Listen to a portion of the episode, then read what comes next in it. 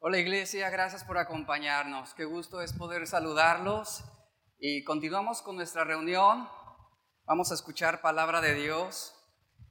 Y bueno, el tema de hoy es sumamente importante. El tema de hoy es la verdad de la mentira. Y yo espero que después de, de ya algunas semanas de no estarnos viendo, de no podernos congregar aquí en este lugar, yo espero que usted durante este tiempo haya crecido espiritualmente, que realmente sea un tiempo en el cual usted tenga el deseo, las ganas de poderse reunir, de poderse congregar. En este tiempo, después de hacer una evaluación ya de tres meses, pues ya debimos haber crecido más, ya debimos haber madurado más, debimos habernos comprometido más con la verdad de Cristo. Y es la oportunidad que tenemos para que nosotros sigamos comprometiéndonos con esta verdad que nos ha transformado. Y quiero que me acompañe, por favor, a el libro de Génesis capítulo 3. Vamos a leer del verso 2 al verso 5. Y dice, y la mujer respondió a la serpiente, del fruto de los árboles del huerto podemos comer pero del fruto del árbol que está en medio del huerto, dijo Dios, no comeréis de él, ni le tocaréis, para que no muráis.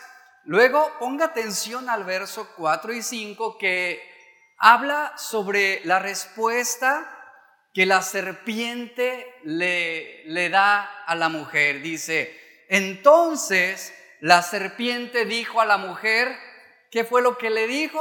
No moriréis sino que sabe Dios que el día que comáis de él, serán abiertos vuestros ojos y seréis como Dios, sabiendo el bien y el mal. Sobre estos dos versículos es que pondremos nuestro mensaje. ¿Y qué es lo que encontramos aquí sobre estos dos textos? Aquí encontramos una, un mensaje realmente importante de lo que está sucediendo aquí. Todo lo que rodea este pasaje está relacionado a la verdad y a la mentira. Y en los tiempos en los que vivimos es importante conocer la verdad. Recuerde que hay una sola verdad. No hay una variedad de verdades. Existe una sola verdad y es Jesús. Y cada cristiano debería conocer y amar la verdad. Un distintivo de un cristiano verdadero, según las palabras del mismo Jesús, es que quien ha conocido la verdad ha sido hecho libre verdaderamente. Esto usted lo puede leer en Juan 8:32. Y conocerán la verdad y ¿qué hará esa verdad? Lo hará libre.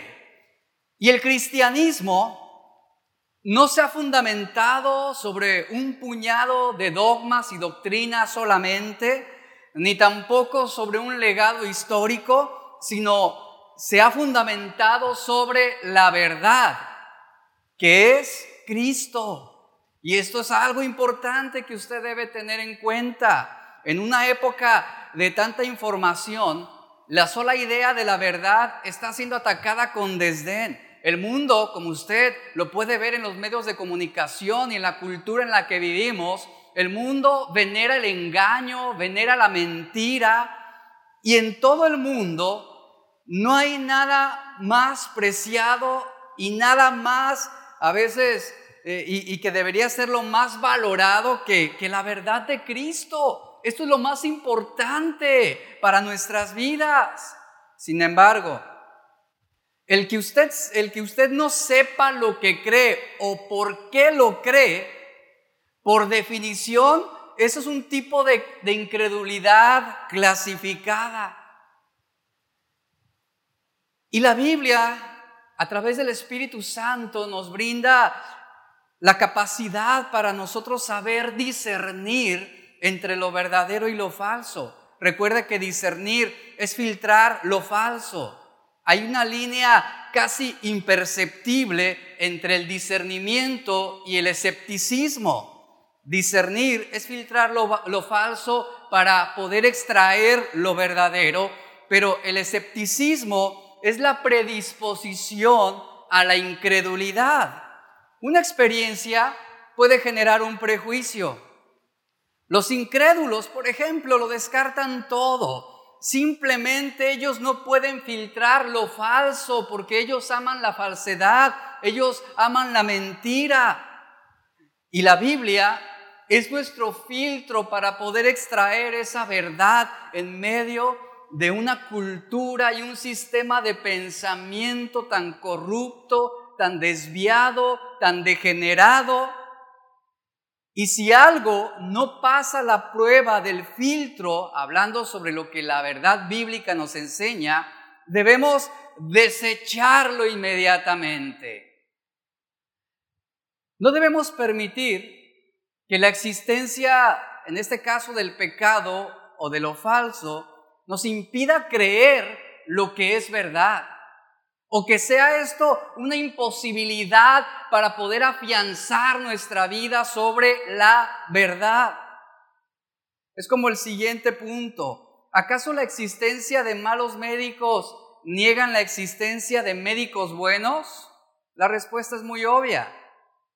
De esta misma forma y con este mismo sistema de pensamiento, la existencia del pecado, de la maldad en el mundo, no es una negación a la existencia de un Dios verdadero. El engaño de Satanás tiene una naturaleza progresiva. Número uno, él siembra la duda. Aquí está, él guió a Eva a dudar de lo que Dios había dicho. Número dos, viene el rechazo. La duda inevitablemente te va a llevar a rechazar la verdad. Número tres, viene el engaño. Una vez que negamos la verdad de la palabra de Dios, nos encaminaremos a ser engañados por completo en relación a su naturaleza y mandamientos. Número cinco, después del engaño vendrá la desobediencia. Cuando nosotros somos engañados, seremos impulsados a desobedecer a Dios, es decir, que vamos a incurrir en las faltas, en las transgresiones y haremos lo que Dios ha prohibido. ¿Y sabe por qué lo haremos? Porque simplemente ya no confiamos en Él, que fue lo que sucedió con Eva. Y número cinco, después de la desobediencia vendrá la destrucción. Y aquí es donde sufrimos las terribles consecuencias por nuestra desobediencia, es decir, por apartarnos de la verdad. Y vea, volviendo al ejemplo que estamos viendo sobre Eva, vea cómo el enemigo escoge siempre el momento oportuno para sembrar la mentira en nuestro corazón. Usted debe saber que siempre habrá un momento oportuno para que Satanás pueda sembrar esa semilla en su corazón. Alguna traición, algún menosprecio, alguna situación que te haya lastimado, que te haya ofendido, Él buscará ese momento preciso para sembrar en ti la duda acerca del amor de Dios. La serpiente era astuta claramente como nos dice la Biblia, era astuta y debía lograr su objetivo haciendo que Eva adoptara, acogiera una mentira como verdad. Y esta es la base del sectarismo. Este es el umbral de una fe deficiente. Y Eva, y escuche esto por favor, Eva adoptaría una fe subjetiva abandonaría la fe objetiva establecida sobre la verdad de Dios para adoptar esta fe que apela a los sentidos y a la experiencia del hombre. Y cuando una persona determina lo que es correcto a sus propios ojos, se, va a encontrar en serias dificultades. Esa es la dirección en la cual está caminando nuestra sociedad. Ese pensamiento degenerado acepta cualquier cosa en lugar de la verdad. No hay filtros, no hay discernimiento. Cada quien tiene su verdad.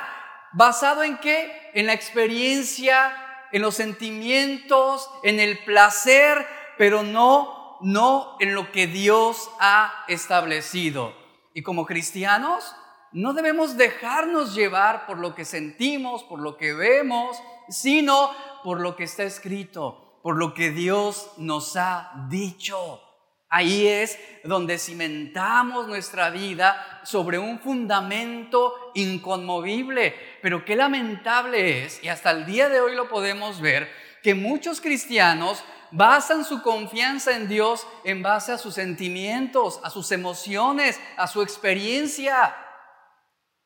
Eva debía tener confianza en la palabra de Dios como una verdad. Y lo que Dios había dicho, lo que Dios dijo, era una, una, verdad objetiva y no subjetiva. Era una verdad absoluta y no relativa. Y esta verdad debe afectar nuestras vidas, ya que no debemos mirar hacia nuestros sentimientos, sino hacia donde la palabra de Dios está indicándonos. ¿Y sabe algo? Aquí no importa lo que tú piensas. Aquí no importa cuál, cuál haya sido tu experiencia o tu pensamiento. Aquí no importa lo que tú sientes. Aquí importa lo que Dios ha dicho. Y sobre esto debemos caminar espiritualmente y sobre esto debemos fundamentar nuestro cristianismo. El significado y el valor de las escrituras aplican a todo el mundo, aplican a toda cultura, en todo tiempo. Es la palabra de Dios para todos los hombres que está por encima de los sentimientos mismos, de la tradición, de la cultura ya que su significado objetivo está determinado por un Dios que es inmutable. Esta verdad no puede ser borrada, no puede ser editada para poder recapturarla, para poder restablecerla bajo la preferencia de los seres humanos, que es lo que a través de los años se ha intentado hacer y la verdad de Dios no puede ser cambiada. ¿Qué vemos aquí? Aquí vemos la primer mentira del enemigo dicha Eva. ¿Qué fue lo que le dijo la serpiente? Y aquí viene la mentira, no morirás, no morirás. Vea lo que está sucediendo, por favor. El enemigo está trabajando en la mente de Eva para que ella pueda adoptar un sistema de creencia relativo, subjetivo. Es decir, lo que está intentando hacer es desapegarla de la verdad bíblica. Y aquí vemos cómo Satanás está llevando a Eva a que ella racionalice una mentira por un bien mayor para ella. Y este legado continúa hasta el día de hoy. Romanos 1.18 nos dice que cambiaron la verdad de Dios por la mentira.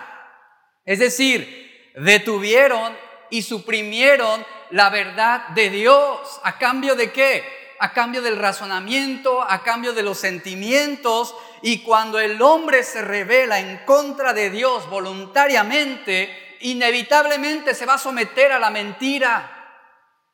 La serpiente logró poner un puñado de desilusión en el corazón de Eva.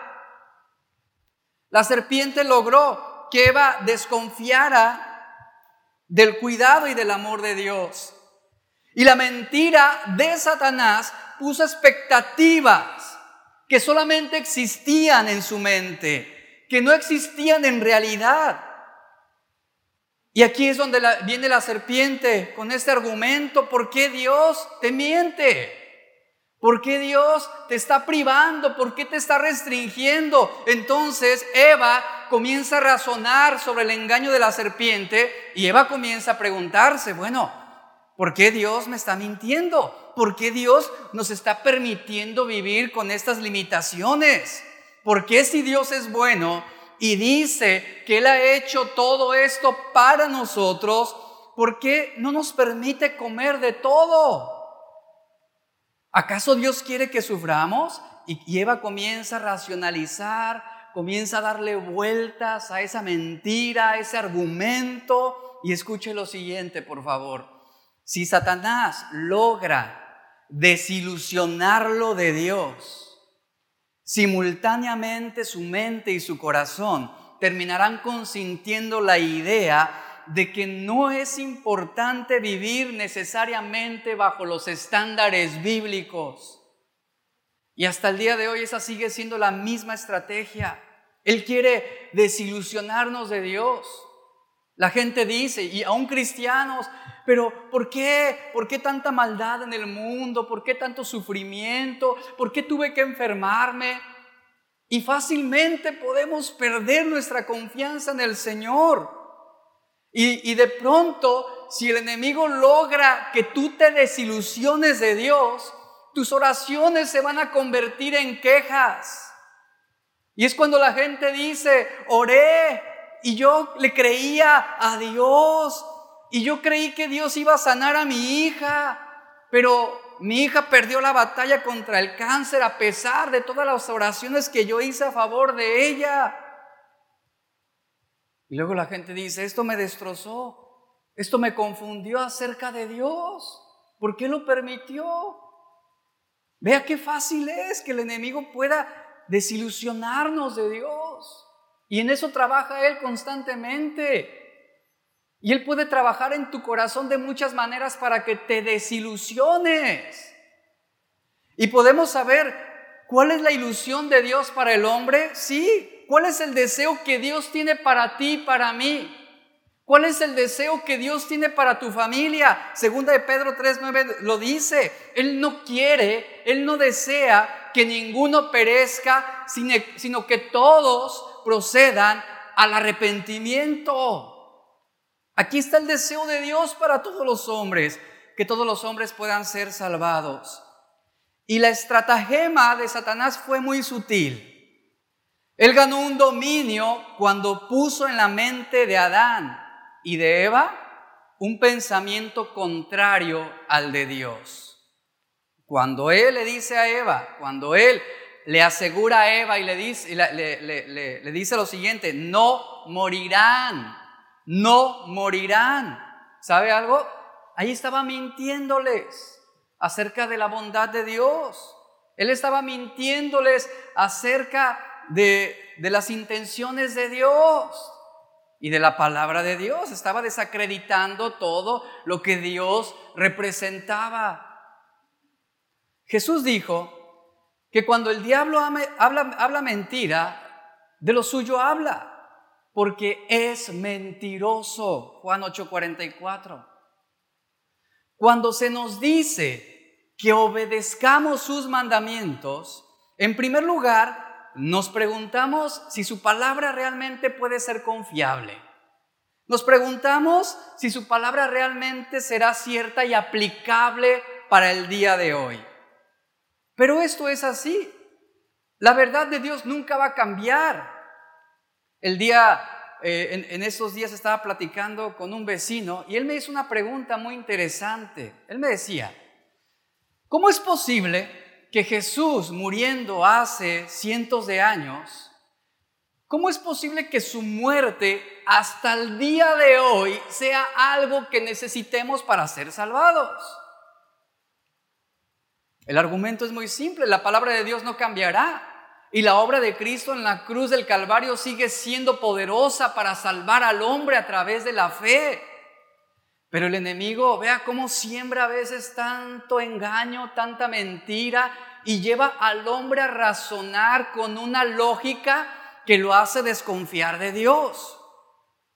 Y vemos aquí en la escritura cosas como estas, como Dios dice una cosa y ¿qué es lo que hace el enemigo? El enemigo habla en contra de la verdad de Dios, como lo hizo con Eva. Dios dijo, vivirán. ¿Y qué dijo Satanás? No, no van a morir, no van a morir. Cuando Cristo nos indica cosas tales como estas, por ejemplo Mateo 6:19 que dice, no os hagáis tesoros en la tierra. Es una verdad que creemos, una verdad que aseveramos que es justa. Viene, viene Satanás y nos dice que la buena vida consiste en acumular y amontonar cosas aquí en la tierra. Y sabes, el objeto de esto es que dudemos de las buenas intenciones de Dios.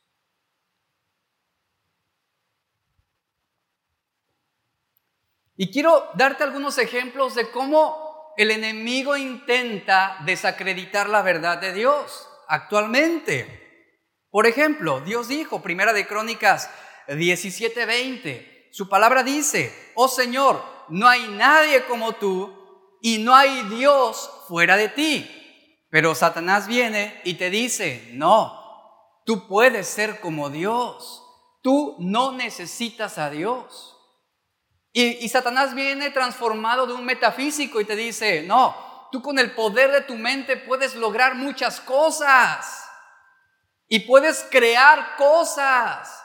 Tú puedes ser como Dios. Y ahí está el hombre dudando de Dios. ¿Y qué hace? Confía en sí mismo. Isaías 41:10 dice, yo soy tu Dios que te esfuerzo, siempre te ayudaré, siempre te sustentaré con la diestra de mi justicia. Pero viene Satanás, se acerca contigo y te susurra lo siguiente, tú no necesitas a Dios, tú puedes valerte por ti mismo, tú eres inteligente, tú eres trabajador, tú eres capaz. Y ahí está la mentira sembrándose en el corazón. Romanos 1.20 dice, porque las cosas invisibles de Él, su eterno poder y deidad, se hacen claramente visibles desde la creación del mundo, siendo entendidas por medio de las cosas hechas. Pero se te presenta Satanás con apariencia de un gran intelectual y te afirma lo siguiente, la ciencia ha probado que Dios no existe.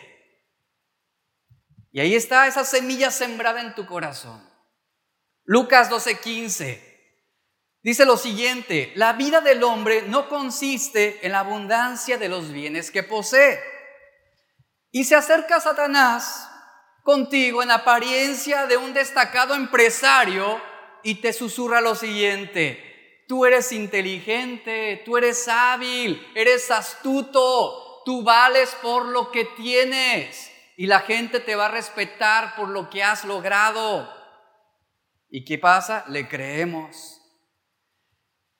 En Primera de Corintios 6:9 dice la palabra de Dios: ¿No sabéis que los injustos no heredarán el reino de Dios?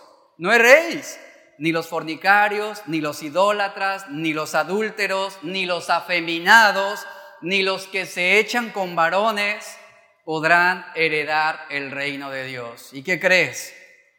Viene Satanás, se acerca contigo y te dice, no, tú heredarás el reino de Dios sin importar el cómo vivas.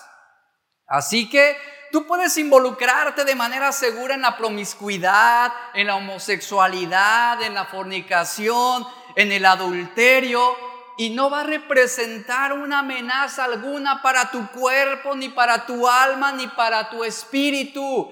Dios te está mintiendo. Dios te creó para ser un ser sexual. Y aquí viene el engaño. Y ahí está la semilla plantada en el corazón. Jóvenes, cuidado con ese engaño del enemigo. Éxodo 20:14 dice, no cometerás adulterio. Es clara esta verdad que Dios ha establecido. Pero luego viene Satanás en apariencia de un borracho sabio y te dice, ¿a quién le dan pan que llore? Y ve el razonamiento del hombre tan bruto, ¿verdad? Ah, pues sí es cierto. Ve cómo es tan hábil y tan astuto para lograr su objetivo. Primera de Corintios 10:23 dice, todo me es lícito, pero no todo me conviene. Todo me es lícito, pero no todo me edifica. ¿Y qué creen jóvenes?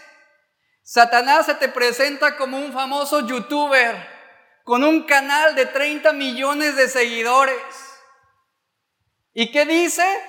No, muchachos, yo he ignorado todas las reglas de la vida sin sufrir consecuencias. Soy libre de hacer lo que yo quiero y no tengo que darle cuentas a nadie. Vean, vean mi éxito, vean mi casa, vean mi carro. Y ahí están los muchachos apantallados. Ahí está la mentira sembrada en el corazón de quien menos pensamos. Juan 8:30 dice, la verdad os hará libres. Satanás se te presenta vestido de un cristiano cool, es decir, un cristiano moderno, y viene y te dice, ¿cómo que en tu iglesia no te dejan fumar? ¿Tampoco vas a los antros? ¿A poco tampoco vas a fiestas? ¿Tampoco tomas? Uh, no, te dice, qué aburrido. Si ser libre significa que tienes libertad para hacer todo lo que tú quieras y Dios nunca te juzgará. Vean cómo se siembra ese engaño. Y la siguiente, Efesios 5:33, una, una verdad bíblica para la mujer. Dios dice, mujeres, respeten a sus maridos. ¿Y qué dicen las mujeres? Amén, ¿no? Pero luego viene Satanás y se te presenta con voz de Paquita la del barrio y te dice, pero si tu marido es un inútil, ¿cómo lo vas a respetar? Es una rata de dos patas, es un desecho de la vida, es un bicho rastrero. ¿Y qué hacen las mujeres? No, si es cierto, pues no merece mi respeto. Ahí está la manera como a través de diversas situaciones y de ciertos personajes de nuestra cultura, el enemigo continúa sembrando esa semilla de la duda en nuestro corazón, desacreditando la verdad de Dios. Y miren, todo el tiempo estamos expuestos a estas mentiras. Ahora Satanás le presenta a Eva una nueva revelación, que no es más que una clasificación de ideas de origen pecaminoso. Hace algunos años, los periódicos dieron la noticia de 300 ballenas que habían muerto. Las ballenas iban persiguiendo sardinas cuando se encontraron atrapadas en las aguas poco profundas de una bahía y consecuentemente fueron muriendo. Un comentarista lo expresó así en su periódico y yo quiero hacer mención de la nota. Dijo, las pequeñas sardinas sirvieron de señuelo para llevar a la muerte a los gigantes. Cayeron en la trampa de perseguir hasta el final y enfocar sus poderosos recursos en metas insignificantes. Esto es lo que hace el enemigo. Nos plantea metas insignificantes para derribar a quienes? a los hombres de Dios, para derribar nuestra integridad, para derribar nuestra consagración, nuestra santidad, nuestro compromiso con Dios. Y ahí estamos, detrás de pequeñas sardinas, comprometiendo todo, arruinando todo. Una reputación que tú has trabajado 20 años en formarla, bastan solamente un puñado de sardinas basta solamente 20 segundos para que la eches a la basura. Esto es lo que el enemigo trabaja en nuestro corazón, sembrando la mentira. Eva estaba sola, lo cual nos habla de que ella fue vulnerable en ese momento. La serpiente calculó deliberadamente los tiempos para acercarse a ella, para, para poder lograr un descrédito de la verdad de Dios cuando estuvo ella separada de Adán y en consecuencia, pues eso la hacía o la mantenía desprotegida. Y como leemos en la Biblia, el ataque fue preciso, en medio de un aislamiento. Por eso la semana pasada yo les mencionaba, ahorita en este aislamiento social es cuando el enemigo está acosando los corazones de muchos cristianos filtrando mentiras, hablándoles de cosas para separarlos de la verdad. Por eso debemos tener cuidado. Por eso debemos buscar a Dios. Porque a lo mejor entran pensamientos como estos. Ya ves, ¿de qué te sirve consagrarte si Dios te quitó el trabajo? ¿De qué te sirve santificarte? ¿De qué te sirve congregarte? ¿De qué te sirve buscar tanto a Dios si ve cómo estás sin dinero, sin recursos? En el aislamiento fue donde Eva fue más vulnerable. Y como lo dice primera de Pedro 3:7, la mujer es, es como un vaso más frágil y eso representaba.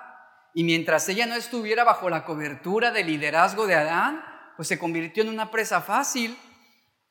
Vemos también un ejemplo de Jesús como el enemigo oportunamente supo acercarse a él en un tiempo de aislamiento y debilidad.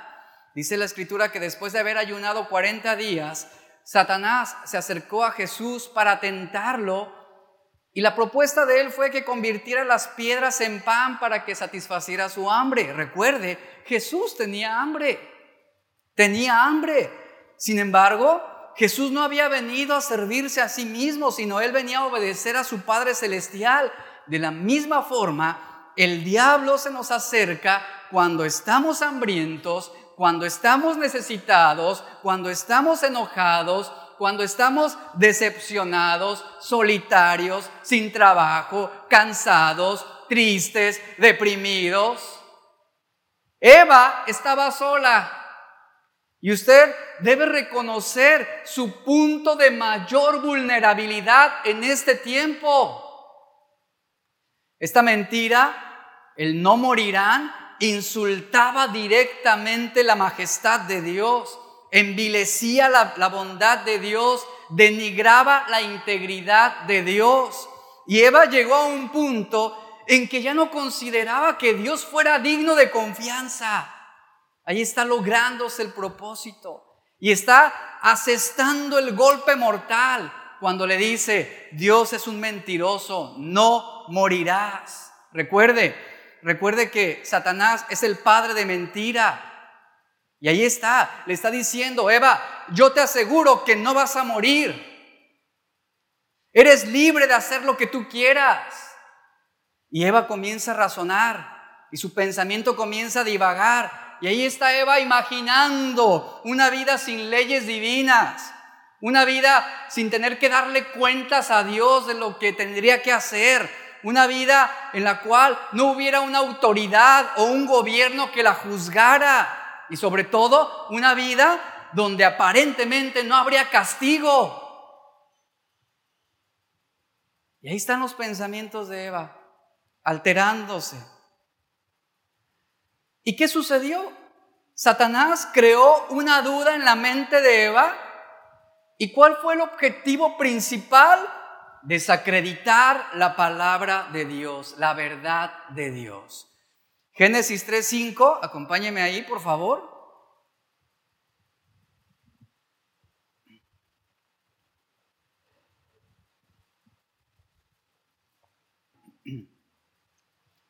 Génesis 3.5 dice, Aquí ya es donde el enemigo con esta declaración se destapa claramente. Dice, sino que sabe Dios que el día que comáis de él serán abiertos vuestros ojos y seréis como Dios sabiendo el bien y el mal. Aquí es donde cada uno nos enfrentamos al mismo dilema. Y aquí es la pregunta, iglesia, ¿a quién vamos a creerle? ¿A quién vas a creerle? ¿En quién vas a confiar? ¿Quién dice la verdad? ¿Dios o el diablo? La mentira es la misma en la actualidad. La autoridad de Dios se representa con frecuencia en términos de restricciones excesivas. Y ven a Dios como un tirano, como un gobernante que es dictador. Y vemos la autoridad de Dios como una destrucción de la libertad humana. Y no es así. Aquí encontramos una palabra muy interesante que es sabiendo, dice. Serán como Dios, sabiendo. Esta palabra en el griego, en el hebreo es yadá, sabiendo.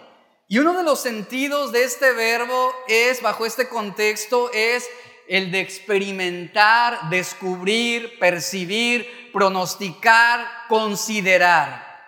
Y este es un verbo en forma causativa. ¿Qué significa? Que Satanás, al usar esta palabra específicamente, estaba provocando a Eva a realizar una acción bajo su propia voluntad y considerando su propio razonamiento. Y él utilizó un motivo sincero para, lograrlo. Le dice, llegarás a ser como Dios. Ahora, ponga atención a esto. no estaba mal que Eva quisiera parecerse a Dios. No está mal que nosotros querramos parecernos a Jesús. No está mal. Esa es nuestra meta en la vida en sí. Pero Eva fue engañada con respecto al modo apropiado para lograr ese objetivo. Le dijo que al ser como Dios, tendría cierto poder para desafiar su autoridad.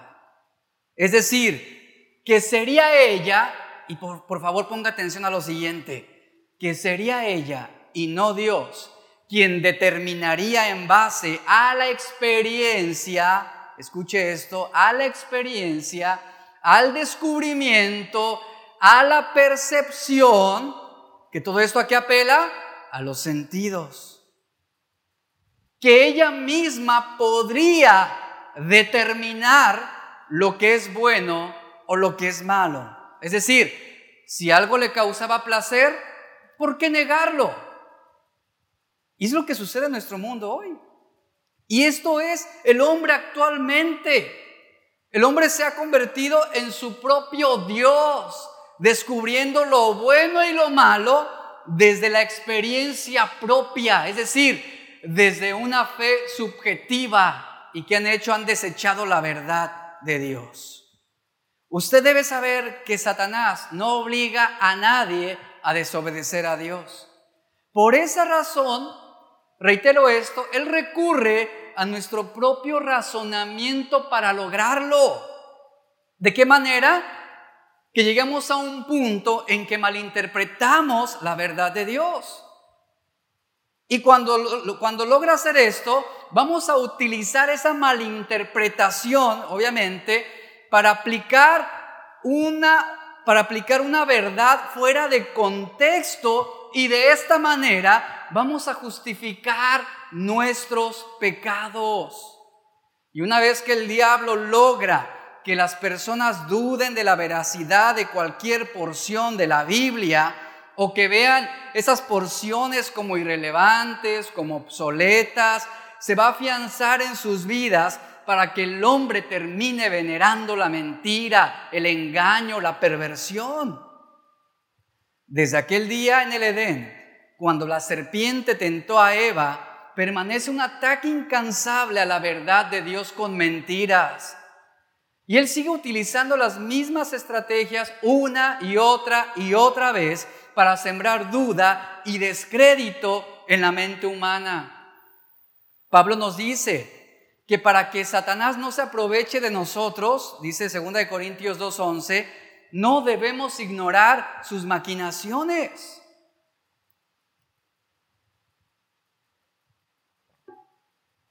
Y el primer ataque encubierto fue dirigido contra la palabra de Dios y tiene como finalidad sembrar en la mente de la mujer la duda con respecto a la bondad de Dios. Le viene a decir, ¿por qué si Dios es bueno y por qué si Dios los ha puesto a gobernar sobre la tierra, por qué los límites, por qué las prohibiciones? ¿Por qué si Él los ha hecho a su imagen y semejanza, por qué no los ha hecho partícipes de su conocimiento y de su libertad ilimitada? Y viene el razonamiento del enemigo con lo siguiente, ¿no? Es como, como esto, ¿no? ¿Acaso lo que Dios les ha dicho merece ser creído sin previo análisis experimental? Es decir, ¿cómo tú sabes que no es bueno para ti si no lo has probado? ¿Cómo tú sabes que no eres homosexual si nunca has estado con alguien de tu mismo sexo. ¿Te das cuenta? Ve cómo entra fácilmente este argumento y el enemigo quiere lograr que nosotros llevemos la verdad de Dios a un juicio personal, a un análisis experimental. Y ahí está cómo engañó fácilmente a Eva y el poder de Satanás se sostiene en la capacidad de manipular la verdad hasta el límite del engaño. Este es un principio sostenido por los gobernantes del mundo. ¿Cuál? Es necesario engañar para gobernar. Y hay un principio que se ha sostenido a través de la pirámide del poder en el mundo. Engaña y reinarás. El ministro de propaganda de Hitler aseguró lo siguiente, una mentira repetida mil veces se convierte en una verdad. Y ve el mundo actualmente cómo está. Están creyendo como verdad una mentira. Esta es la astucia potencialmente destructiva de Satanás. Y la historia nos enseña que él no recurrió inmediatamente a un engaño traslúcido. La serpiente es muy intrigante. El espacio más pequeño le abrirá espacio a una serpiente que se va a enrollar en tus pensamientos y va a penetrar en tu mente sin hacer ruido. Así entró en el corazón de Eva, penetró en lo más secreto, en lo más profundo de su corazón. Sus argumentos se arrastraron sigilosamente hasta el interés de sus pensamientos.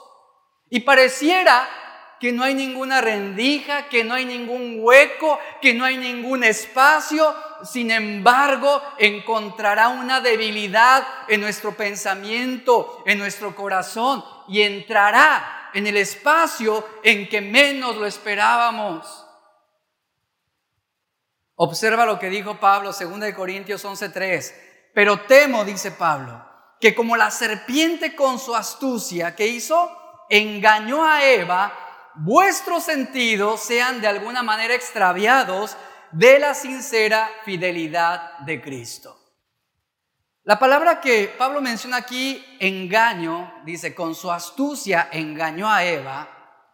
Esta palabra significa seducir hasta ser provocada con un argumento inducido. ¿Cuál fue este argumento inducido? No morirás, serás como Dios, sabiendo el bien y la verdad.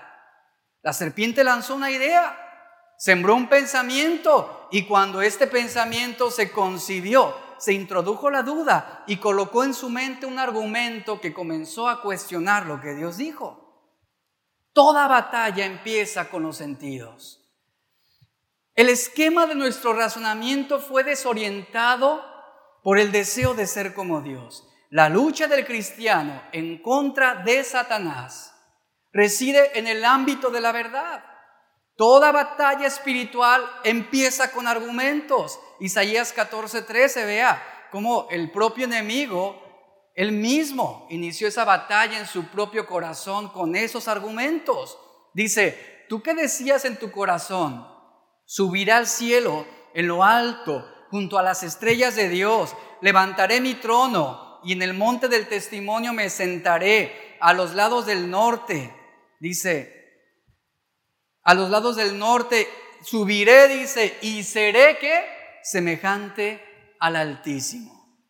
Ilustro, ilustro lo que Isaías 14:13 está refiriendo. Lo voy a ilustrar de esta siguiente manera. Un día, Lucifer estaba en una reunión secreta con otros ángeles, y, bueno, estoy parafraseando esta, esta imagen, y allí estaba junto a un grupo de ángeles, y de repente le vino una idea una idea loca. Y les dice a los otros ángeles, ¿saben qué? A veces me parece que Dios es demasiado estricto. A veces me parece que yo podría ser un mejor Dios que Dios. Y, yo imagino la escena y algunos ángeles seguramente asintieron y dijeron, ¿sabes qué? Nosotros también ya lo habíamos pensado. Y ya habíamos pensado que tú podrías ser un buen líder para nosotros y que efectivamente podría ser un mejor Dios. Y Lucifer dice, bueno, ¿qué les parece si nos unimos? ¿Qué les parece si nosotros logramos hacer esto y destronamos a Dios e iniciamos un golpe de Estado y derrocamos a Dios y entonces yo podría ser Dios y yo podría gobernar? Y allí están ellos sentados, ¿verdad? Tratando de incubar su conspiración de rebelión. Pero lo que ellos habían olvidado es que Dios es omnisciente. ¡Qué torpeza! Él sabía lo que ellos estaban pensando antes de que lo pensaran. Por lo que tratar de iniciar una rebelión contra un Dios omnisciente es tarea para tontos.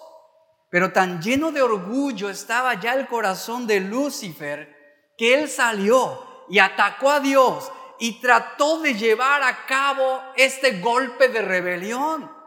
¿Y saben algo?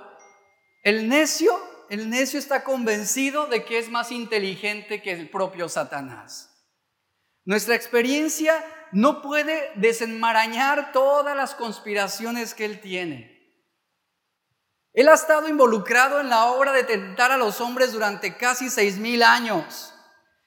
Y no solo es más viejo que nosotros, sino que es mucho más agudo y que es más sagaz que nosotros. Sus caminos no son descubiertos fácilmente y aunque nosotros no ignoramos sus engaños, no sabemos qué tipo de engaño va a usar en nuestra contra para hacernos caer. Si hemos, escapado exitosamente de sus redes durante algún tiempo, Él es un hábil cazador que buscará el momento oportuno para enredarte en el pecado. Por esa razón, necesitamos clamar a Dios, necesitamos orar diariamente. No nos metas en tentación, mas líbranos del mal. Él es más astuto que el más sabio. Y vemos en la Biblia ejemplos como este. Él atrapó con sus redes a Salomón. Él es más fuerte que el más fuerte. Vea cómo venció a Sansón. Él es más astuto que el hombre conforme al corazón de Dios. Usted vea cómo doblegó a David. Entonces, sus estratagemas siguen siendo las mismas. Conducir al hombre a los más horrendos pecados por causa de sus seducciones. Ignoramos cómo atacará. Ignoramos cómo nos va a acechar o desde qué lugar Él va a disparar sus flechas contra nosotros. Pero podemos tener la seguridad de que siempre, Él siempre está tramando algo malo en contra de la iglesia de Dios y que Él está obrando sutilmente en el corazón de los cristianos para gobernarlos, como lo hizo con Eva. Y de Génesis Apocalipsis el tema es el mismo. Dios ama la verdad y aborrece el engaño.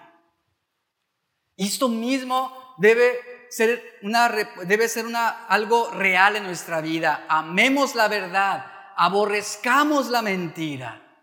Y la, la falta de veracidad es contraria al carácter de Dios. Usted como cristiano debe confiar en lo que Dios dice. Usted debe tener la clara convicción de que Dios siempre dice la verdad. No es que Dios haya decidido no mentir. Hebreos 6:18 nos dice, es imposible que Dios mienta. No es que Dios eh, no puede mentir o que no quiera hacerlo, ¿sabe? No puede hacerlo. Porque eso iría en contra de su propia naturaleza que Dios mienta sería como decir que un perro vuela o que un pájaro ladra. Eso va en contra de su naturaleza. Podemos confiar en Él con, justa razón. Incluso, dice la Biblia, si nosotros fuéramos infieles, ¿qué dice? Él permanece fiel. Él no puede negarse a sí mismo, segunda de Timoteo 2, 3. Satanás por otro lado, él haya imposible decir la verdad. ¿Por qué razón? Él no puede hablar verdad porque Él es el padre de mentira. Y el engaño, como lo hemos visto, fue la primera herramienta que el diablo sacó de su estuche. Y en el Edén no le ofreció a Eva los reinos del mundo, no la sedujo, ni le ofreció prosperidad. ¿Qué hizo? Simplemente le mintió, no morirás, no morirás, sino serás como Dios. Hace algunos años, un hombre manejó ciertas influencias, estoy terminando, para que lo incluyeran en la orquesta de un emperador de China. Lo peculiar de esta historia es que este hombre no sabía tocar ningún instrumento.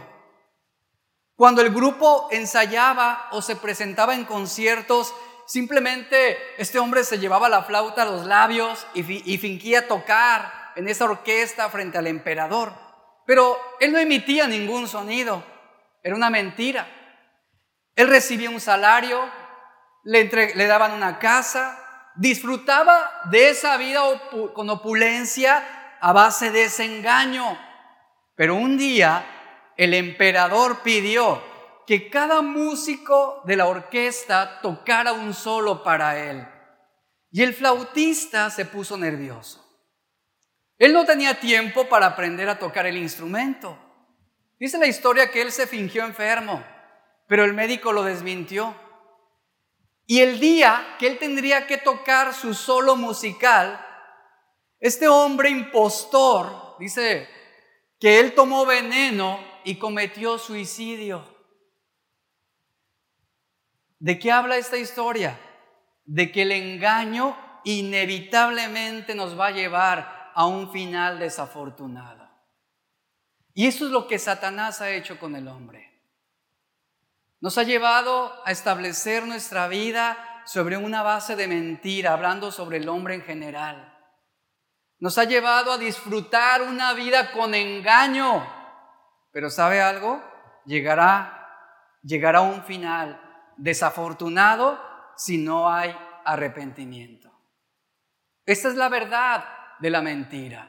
La mentira nunca traerá bendición. La mentira nunca hará que Dios favorezca a los que le aman. Nunca.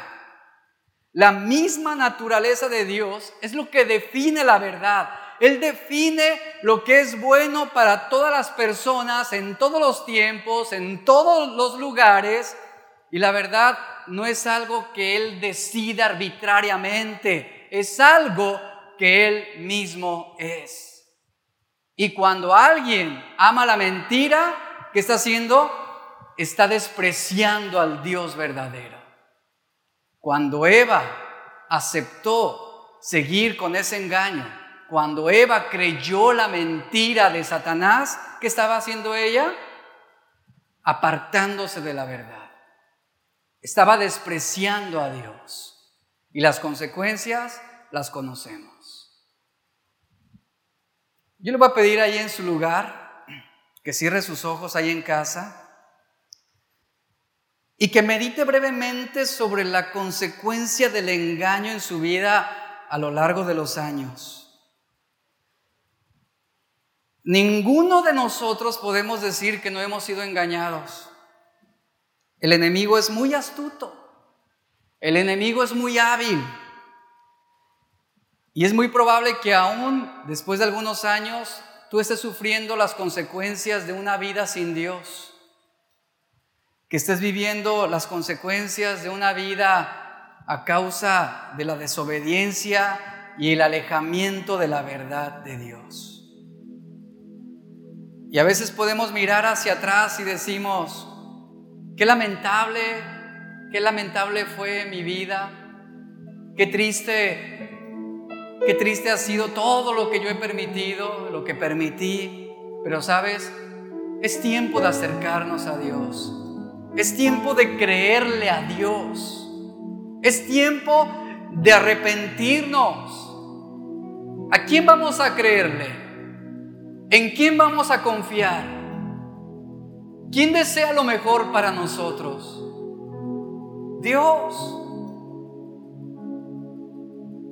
Y si Él ha puesto límites y si Él ha establecido mandamientos, no es para restringir nuestra felicidad, sino para evitar las consecuencias lamentables, para evitar el sufrimiento, para evitar el dolor. Es como aquel niño al que su mamá le dice, no juegues con fuego, no juegues con fuego. No lo hace porque quiera privarlo de disfrutar la vida, sino porque está privándolo de una desgracia. Eso es lo que hace la verdad de Dios en nuestras vidas. La Biblia dice, no matarás, no mentirás, no cometerás adulterio, no tendrás otros dioses fuera de mí, no vas a calumniar a tu prójimo. No lo hace para restringir nuestra libertad, sino para que podamos vivir bendecidos por su presencia. Y el deseo de Dios para nosotros es de bien. Él quiere lo mejor para nuestra vida. Y la bendición de Dios vendrá cuando obedezcamos su palabra, cuando confiemos en su palabra. Por esa razón, examina tu vida en este momento. Examina lo que estás pensando. Examina tus sentimientos, tus emociones. Examina tus palabras.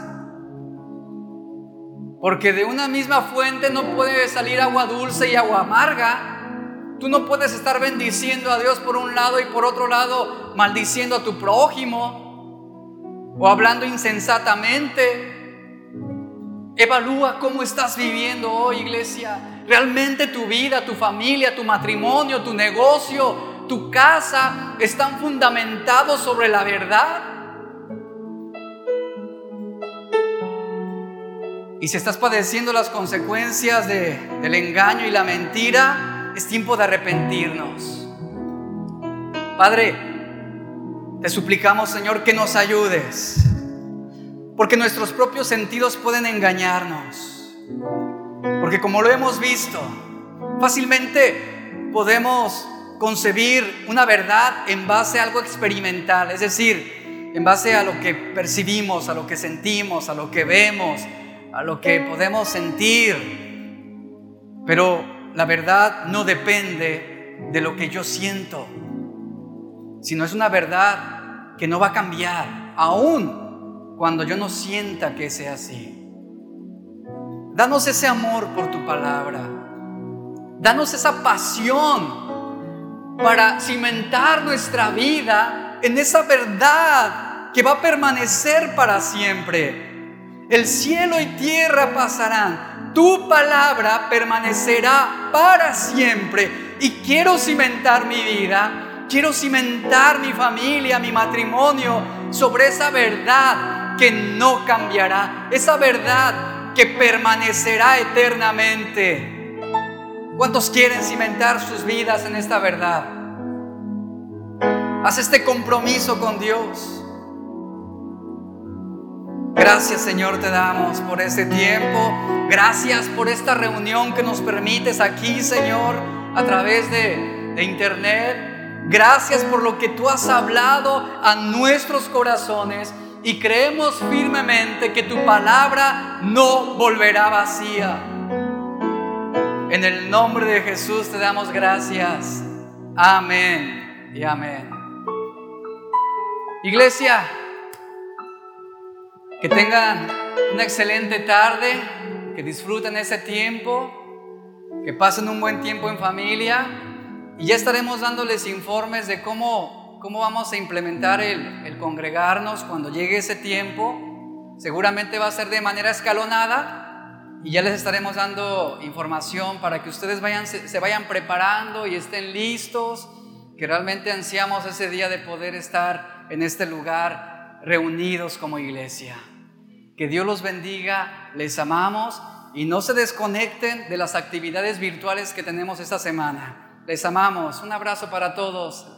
Dios los bendiga.